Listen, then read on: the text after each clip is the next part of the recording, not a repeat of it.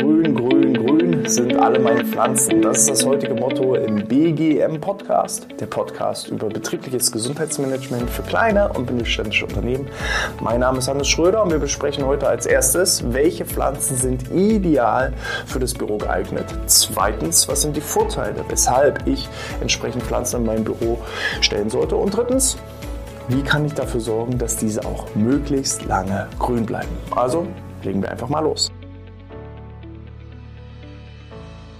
Ja, grün, grün, grün. Kein klassisches Thema im Bereich des betrieblichen Gesundheitsmanagements, mag man denken, aber ich bin auf einen spannenden Artikel gestoßen. Ich habe das sogenannte Gesundes Unternehmen, das Arbeitgebermagazin der AOK Nordost.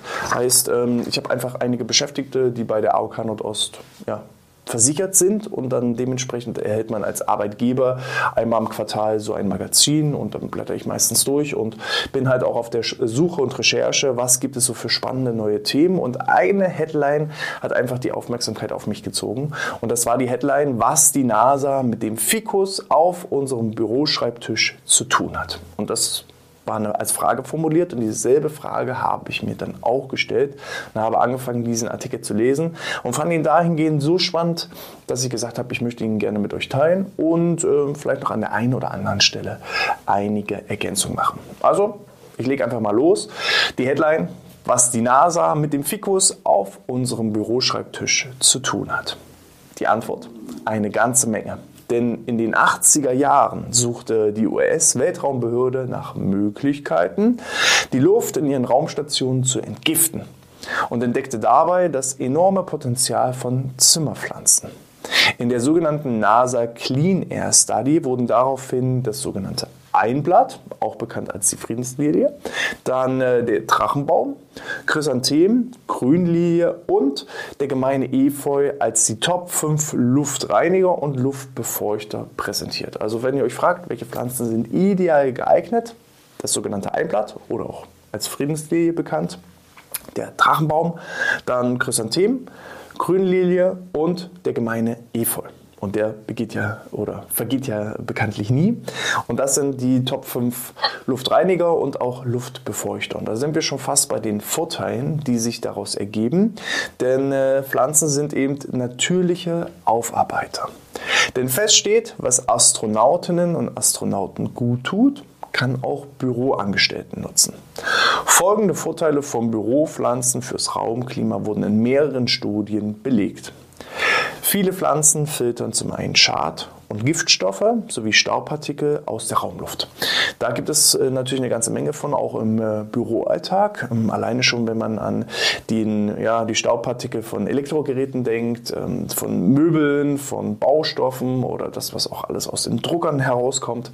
Ähm, da hilft es einfach, ein schönes Raumklima zu haben, in dem eben Schadstoffe und Giftstoffe von den Pflanzen gefiltert werden.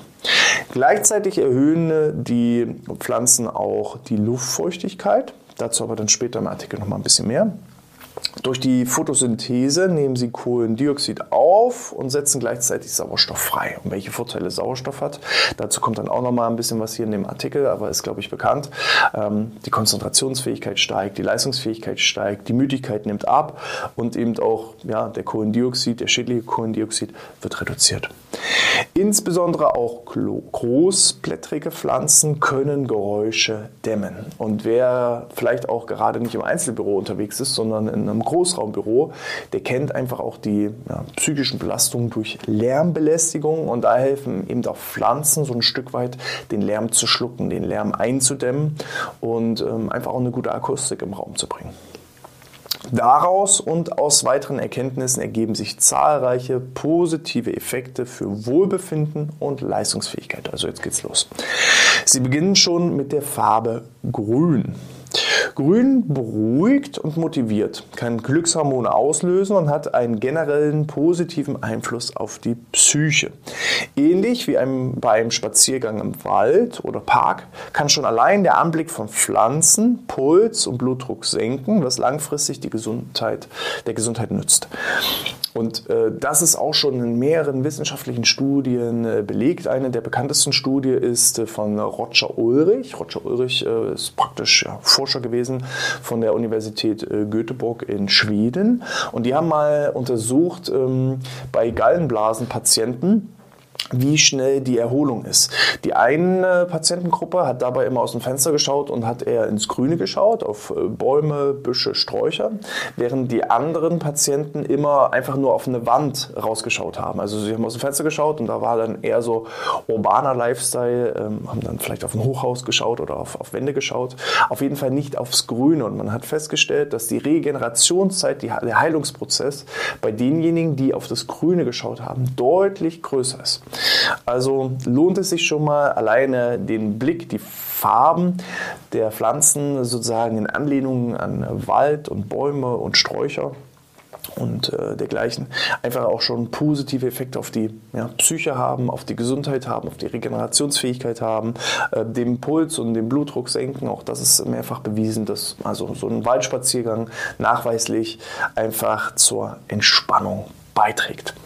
So, die Filtereigenschaften von Büropflanzen wiederum können Konzentrationsfähigkeit und Kreativität steigern, Müdigkeit entgegenwirken und das Stressempfinden lindern. Denn wir atmen nicht nur weniger Schadstoffe ein, nein, die Pflanzenerde selbst enthält darüber hinaus Mikrobakterien, die positive Effekte auf Körper und Psyche hat. Also auch das äh, war zum Beispiel etwas, was ich noch nicht wusste, dass also die Pflanzenerde da so Mikrobakterien enthalten. Bakterien hat man ja immer im Kopf, ja, die sind schlecht, die können immer nur ähm, negative Sachen machen, Viren und Bakterien. Aber nein, es gibt da eben so spezielle Mikrobakterien, die äh, positive Effekte auf Körper und Psyche Psyche haben und äh, die entsprechend helfen. Und nicht zuletzt können äh, vom reinen Pflanzenklima Teammitglieder profitieren, die zu Allergien neigen. Denn äh, Prävention gegen Erkältungswellen hilft entsprechend auch die Pflanze. Und damit nicht genug. Bis zu 97 Prozent des Gießwassers geben die Pflanzen im Büro an ihre Umgebung ab. Und das ist eben auch ähm, super für, für das Thema Allergiker, dass also nicht so trockene Luft ist, sondern eben auch ja, ein angenehmes Raumklima ist ähm, und dass eben davon auch Allergiker profitieren. Auf diese Weise verhindern sie wie natürliche Luftbefeuchter insbesondere in der Heizperiode trockene Schleimhäute, auf denen sich Erkältungserreger bevorzugt niederlassen. Das kann grippale Infekte und deren kontinuierliche Ausbreitung in der Firma im Zaum halten und Ausfalltage minimieren. Und da sind wir jetzt entsprechend im Bereich des betrieblichen Gesundheitsmanagements. Also wer sich die ganze Zeit gefragt hat, ähm, Hannes, gehst du jetzt irgendwie weg vom BGM und machst jetzt so ein, so ein Bio-Podcast auf, wo du Pflanzen empfiehlst? Nein, es hat immer noch natürlich ähm, Anlehnung an den Bereich des betrieblichen Gesundheitsmanagements, wo eines der Ziele ja häufig ist, die Krankenstände zu reduzieren. Und wenn ich das alleine schon schaffe, indem ich ein paar Pflanzen ins Büro stelle, ja besser und einfacher geht es ja gar nicht, um die Krankenstände in eine positive Richtung zu bringen. Und all die gesundheitsfördernden Eigenschaften, über all die gesundheitsfördernden Eigenschaften hinaus sollte der dekorative Zweck nicht unterschätzt werden, denn gepflegte, hochwertige Pflanzen in attraktiven Gefäßen werden, werten einen Arbeitsplatz auch optisch auf und ein wenig Wertschätzung an der richtigen Stelle tut der Motivation mindestens so gut wie ein gesundes Raumklima. Also ähm, Ergo und Fazit erstmal davon, anstatt jetzt irgendwie äh, zum nächsten Geburtstag irgendwelche Präsentkörbe an die Mitarbeiter zu verteilen, wäre es vielleicht schlauer, einfach mal große, schöne Pflanzen, nicht nur einen Blumenstrauß zu besorgen, sondern eben entsprechend äh, den Einblatt, Drachenbaum, Chrysanthemen, Grünlilie oder den gemeinen Efeu als Pflanzen an die Mitarbeitenden rauszugeben, denn das sorgt äh, für eine gute Optik, für ein gutes Raumklima, für ein gesundes Miteinander und ähm, stärkt auch ein Stück weit die Teambildung. Aber dazu dann gleich, ähm, denn es gibt nochmal hier fünf Tipps für mehr Grün am Arbeitsplatz, also wie ich auch dafür sorgen kann, dass ich möglichst lange etwas von äh, den Pflanzen habe. Aber Fakt ist schon mal, es hilft. Pflanzen helfen, auch im Bereich des betrieblichen Gesundheitsmanagements, durch die diversen Vorteile führt es alles in allem auch zu reduzierten Krankenständen, auch zu dem Thema hm, Mitarbeitergewinnung. Also wenn ich jetzt die Wahl habe, ich bin irgendwie zu einem Bewerbungsgespräch eingeladen und komme in so einen kahlen Besprechungsraum, der eher, ja, sehr neutral wirkt, weiße Wände, Raufaser weiß und, und wenig Freude und Empathie ausstrahlt oder ob ich eben in einen Raum komme, wo mich praktisch schon fast das Grün erschlägt und äh, ich da eben ein gutes Klima habe, eine Wohlfühlatmosphäre habe und äh, das mich eben entsprechend mit Leben anspricht, weil Pflanzen bedeuten ja auch irgendwo Leben. Kommen wir aber nun zu den fünf Tipps für mehr Grün am Arbeitsplatz. Tipp Nummer eins. Wählen Sie grundsätzlich pflegeleichte Pflanzen, die es verkraften, auch einmal ein paar Tage ohne Wasser auszukommen. Am besten lassen Sie sich von einem Profi oder im Fachhandel beraten und binden die Beschäftigten in die Auswahl mit ein. Also ich bin tatsächlich auch kein Pflanzenexperte. Ich habe jetzt hier diese Top 5 Pflanzen, aber ob die jetzt anspruchsvoll sind oder eher pflegeleicht, da bin ich komplett raus. Ja, beim Efeu weiß ich zumindest, dass der sehr robust ist, zumindest äh, ähm, ja, wenn ich so manche, manchen Efeu an, an Hauswänden beobachte und sehe, wie vergeblich versucht wird, diesen irgendwie in Zaum zu halten. Aber bei allen anderen Sachen bin ich tatsächlich raus. Vielleicht habt ihr da ja Tipps und Ideen. Schreibt es gerne in die Kommentare, wenn ihr so einen grünen Daumen habt und Ideen habt, welche Pflanzen besonders gut funktionieren. Hilfreich, besonders bei längeren Durststrecken, sind Bewässerungssysteme oder auch Hydrokulturen. Dann, also das war der Tipp Nummer zwei.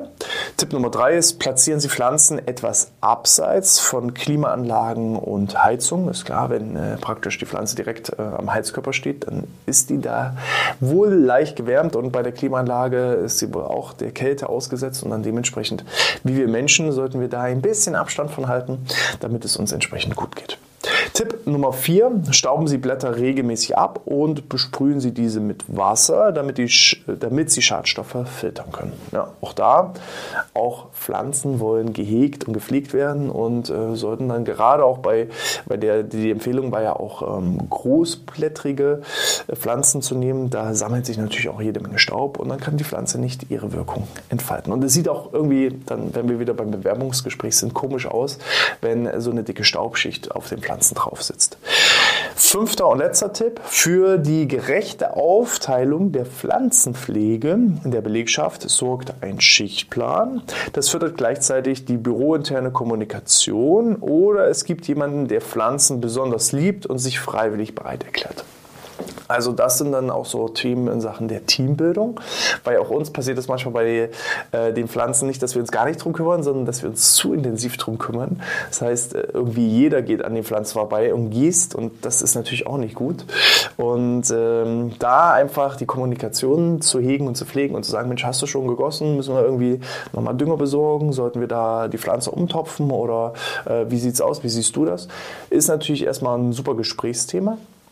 Man muss halt schauen im Team, wie wird das Thema Pflanzen wahrgenommen. Ist es eher eine zusätzliche Belastung für alle? Dann hilft es vielleicht, eine Art Schichtplan zu entwerfen. Oder hat man eben tatsächlich jemanden, der so einen richtig grünen Daumen hat und da mit Freude aufgeht und dass man dann, äh, dass derjenige sogar freiwillig sagt, ah, wisst ihr was, ihr braucht euch da gar nicht drum kümmern. Ich mache das ganz alleine. Es sind meine Babys, meine Pflanzen, um die ich mich gerne kümmere.